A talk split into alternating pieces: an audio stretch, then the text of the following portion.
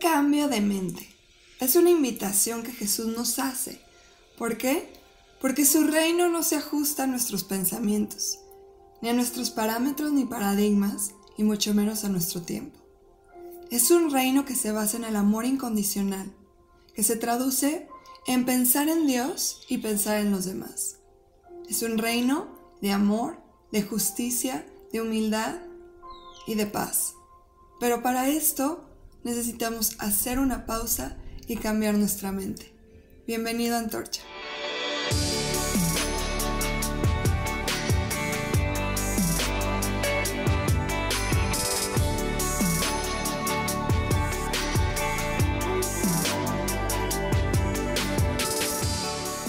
Muy bienvenido a Antorcha. Nos da muchísimo gusto que estés nuevamente con nosotros. Y si es la primera vez que te conectas y que nos estás viendo, quiero decirte que somos una comunidad digital, que nuestro objetivo es darte herramientas y material que añada valor a tu vida, que te ayude a conocer más a Dios, a conectarte con Él y conectarte con los demás en amor.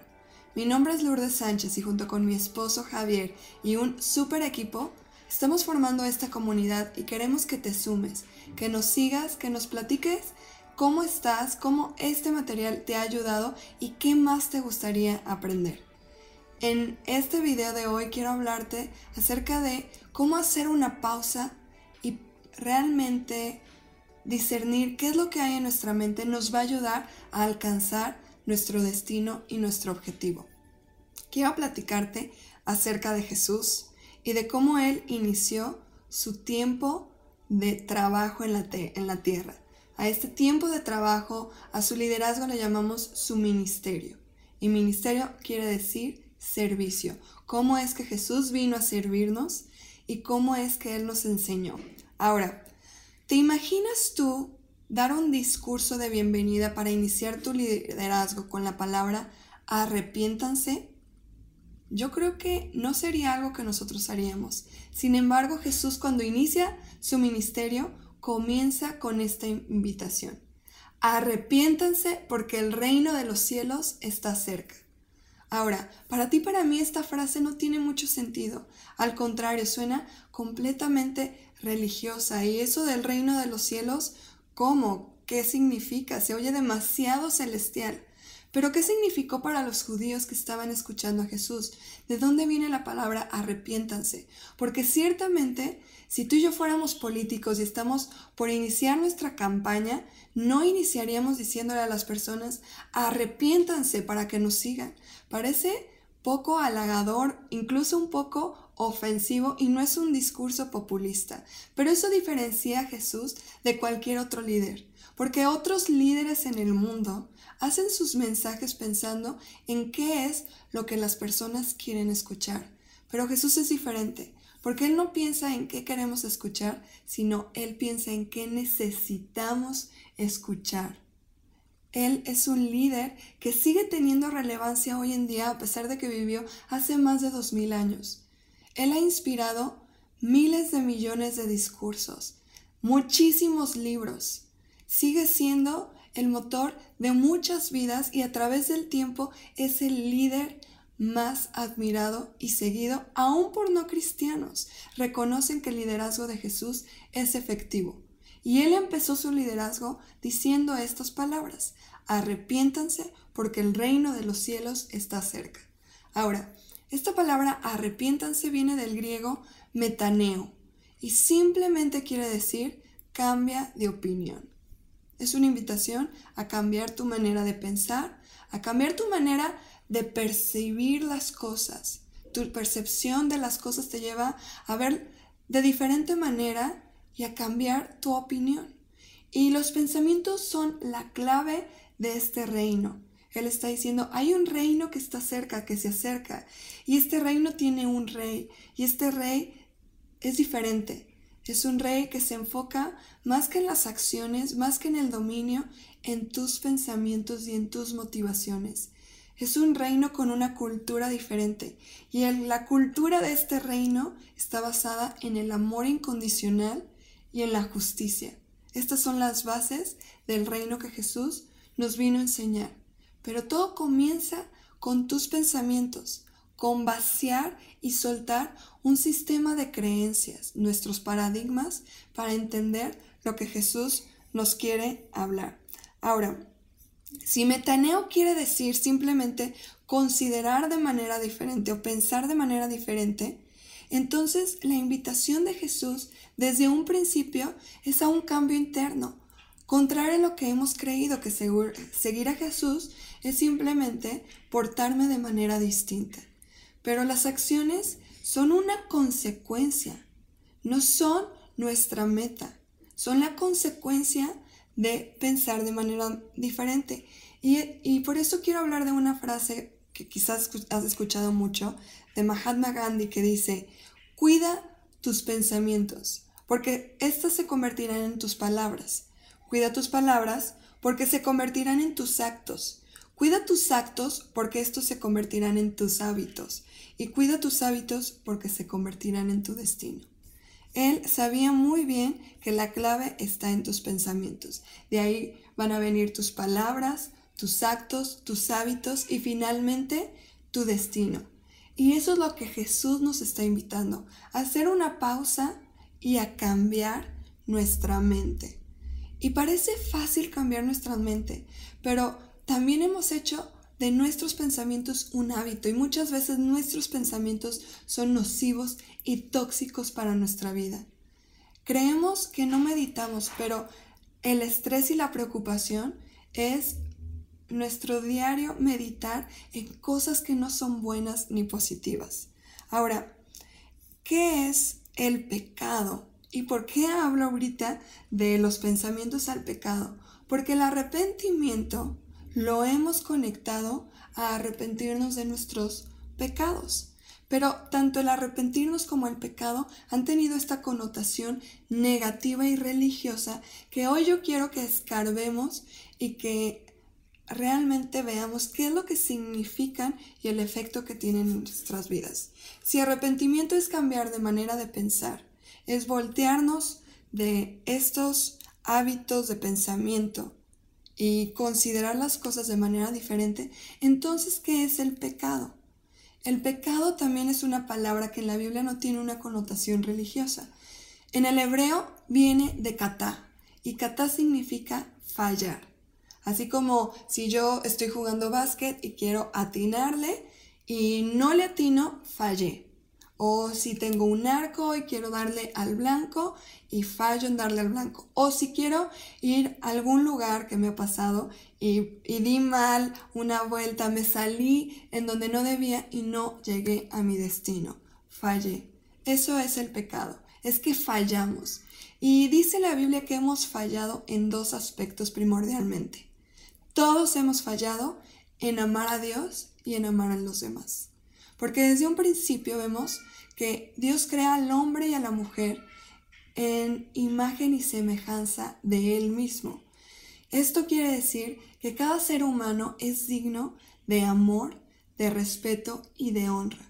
Pero desde la primera historia, desde Adán y, Eva y después sus hijos Caín y Abel, vemos cómo los pensamientos ya son completamente tóxicos y están eh, envenenados por esta envidia y la manera incorrecta de ver las cosas. Y Caín mata a su hermano Abel. Y dice que Dios le dice, Catá está a tu puerta, el pecado, el fallar está a tu puerta, pero tú puedes dominarlo. Sin embargo, esta envidia gana a Caín y, y, él mata a Abel. Y vemos desde ahí que se desencadena un estilo de vida en donde el hombre no solamente erra en sus acciones, sino en su manera de ver las cosas y de percibir su realidad, de manera que él cree que está haciendo lo correcto, que el fin justifica los medios y abusa del otro ser que está a su lado lo atropellan. Y vemos que esa es la historia de la humanidad, en donde el egoísmo nos lleva a aprovecharnos del que está a nuestro lado y a creer que, que nuestros objetivos los tenemos que llevar a cabo sin importar lo que logremos o sin importar el daño que le hagamos al medio ambiente, a Dios y a los demás. Entonces, ese es en esencia el pecado. El pecado es no pensar en Dios y no pensar en los demás. Incluso el código o la ley que Dios les dio a los israelitas hace miles de años, que hoy los conocemos como los diez mandamientos, se basan en esos dos caminos que hablamos, amar a Dios y amar a los demás. Y en esas maneras que tenemos de fallar en amar a Dios y fallar en amar a los demás. De manera que estos están entretejidos y están muy relacionados. Que si no amamos a Dios, no amamos a los demás. Y que si sí amamos a los demás, también estamos amando a Dios. Y que si le fallo al otro, también le estoy fallando a Dios. Así que la Biblia dice que todos hemos fallado, pero después nos da una buena noticia. Jesús vino a librarnos de nuestras fallas. Él vino a llevar nuestros pecados. Él es Dios que se hizo hombre y esta es la buena noticia, que Él es el único ser humano que no falló en amar a Dios y en amar a los demás. Y que ahora Él nos extiende esa capacidad de amar a Dios y amar a los demás.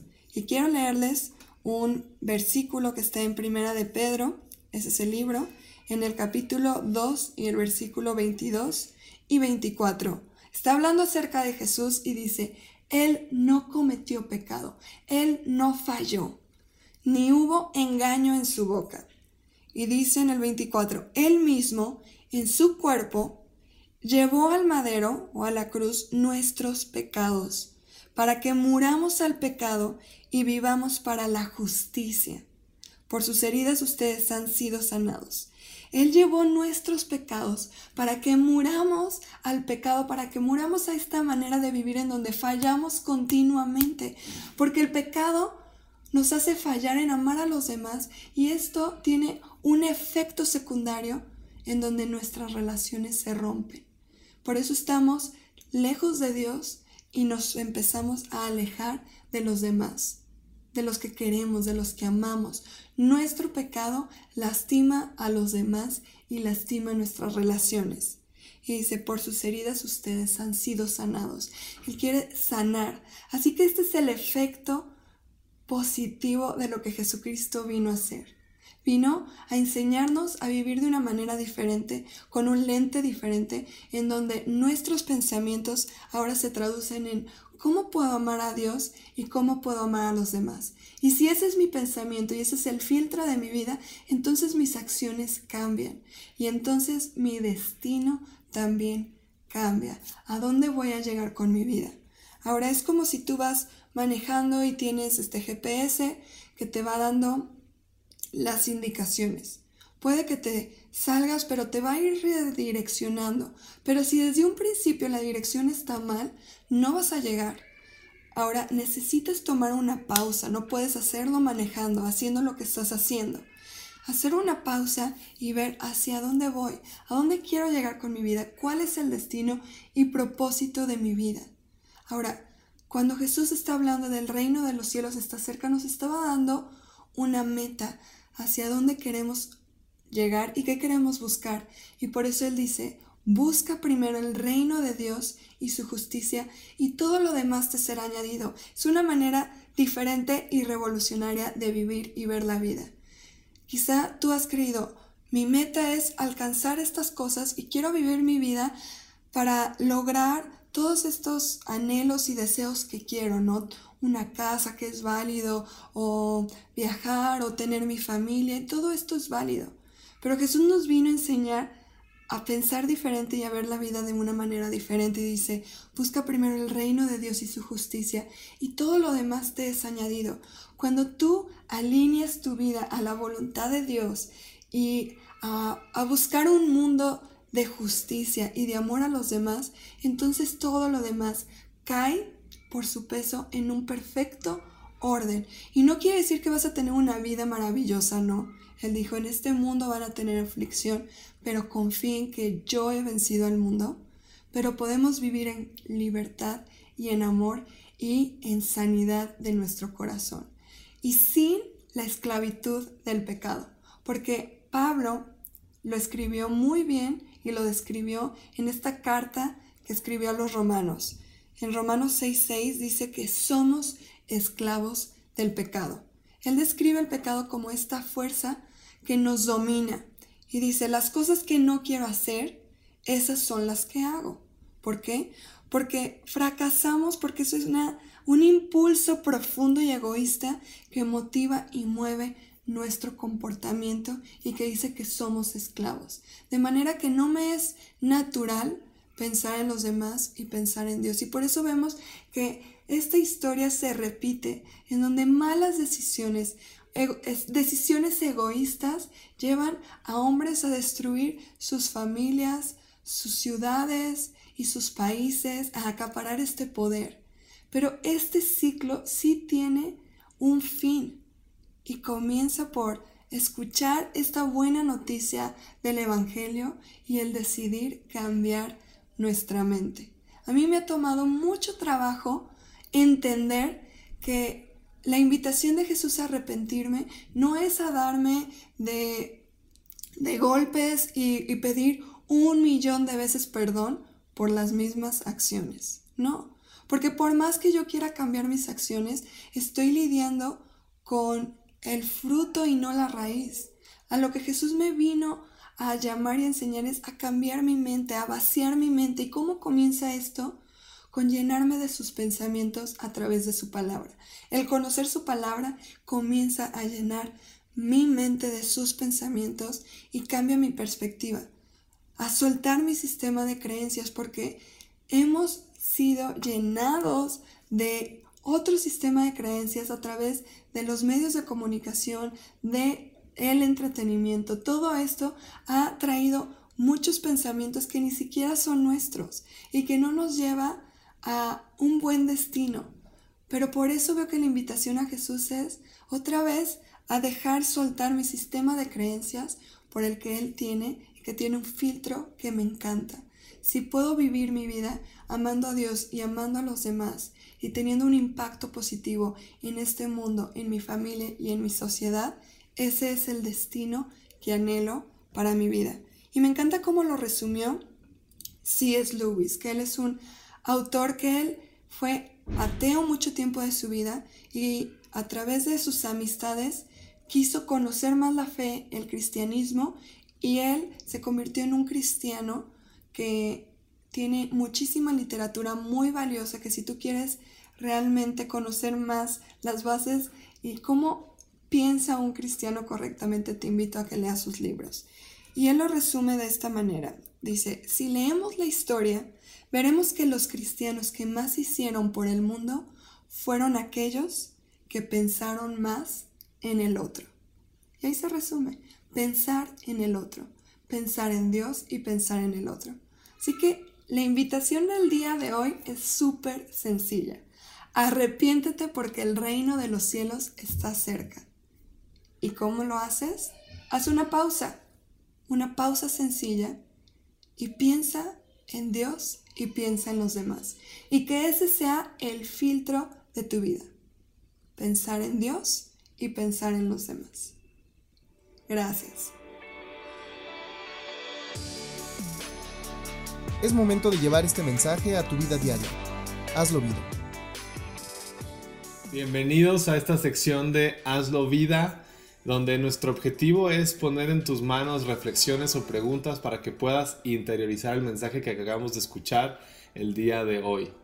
Y bueno, para iniciar, queremos eh, invitarte a hacer una pausa, como bien nos decía Luli en esta plática. Haz una pausa y reflexiona en cuáles son los pensamientos más constantes que tienes en tu mente, porque donde está tu mente está tu corazón. Así es. Y la segunda invitación que queremos hacerte es a que medites sobre los pensamientos que tienes y que mueven tus acciones y que realmente veas cuáles son las motivaciones detrás de todas tus acciones. Y la tercera pregunta o reflexión es, eh, Pablo decía que nos invitaba a poder renovar nuestra mente constantemente. ¿Qué acciones puedes tomar tú el día de hoy que te van a ayudar a poder renovar tu mente? Y bueno, la intención es que a través de estas eh, preguntas o reflexiones tú puedas tener un tiempo con tu familia, ya sea en la sobremesa o incluso en un tiempo personal para que tú puedas interiorizar el mensaje. Y pues por nosotros eh, les damos muchísimas gracias por haber visto este video. Te invitamos a que puedas suscribirte a las redes sociales, activa las notificaciones para que estés enterado de todo lo nuevo que vamos a estar lanzando en este canal y en las otras plataformas. Muchísimas, muchísimas gracias y que Dios los bendiga.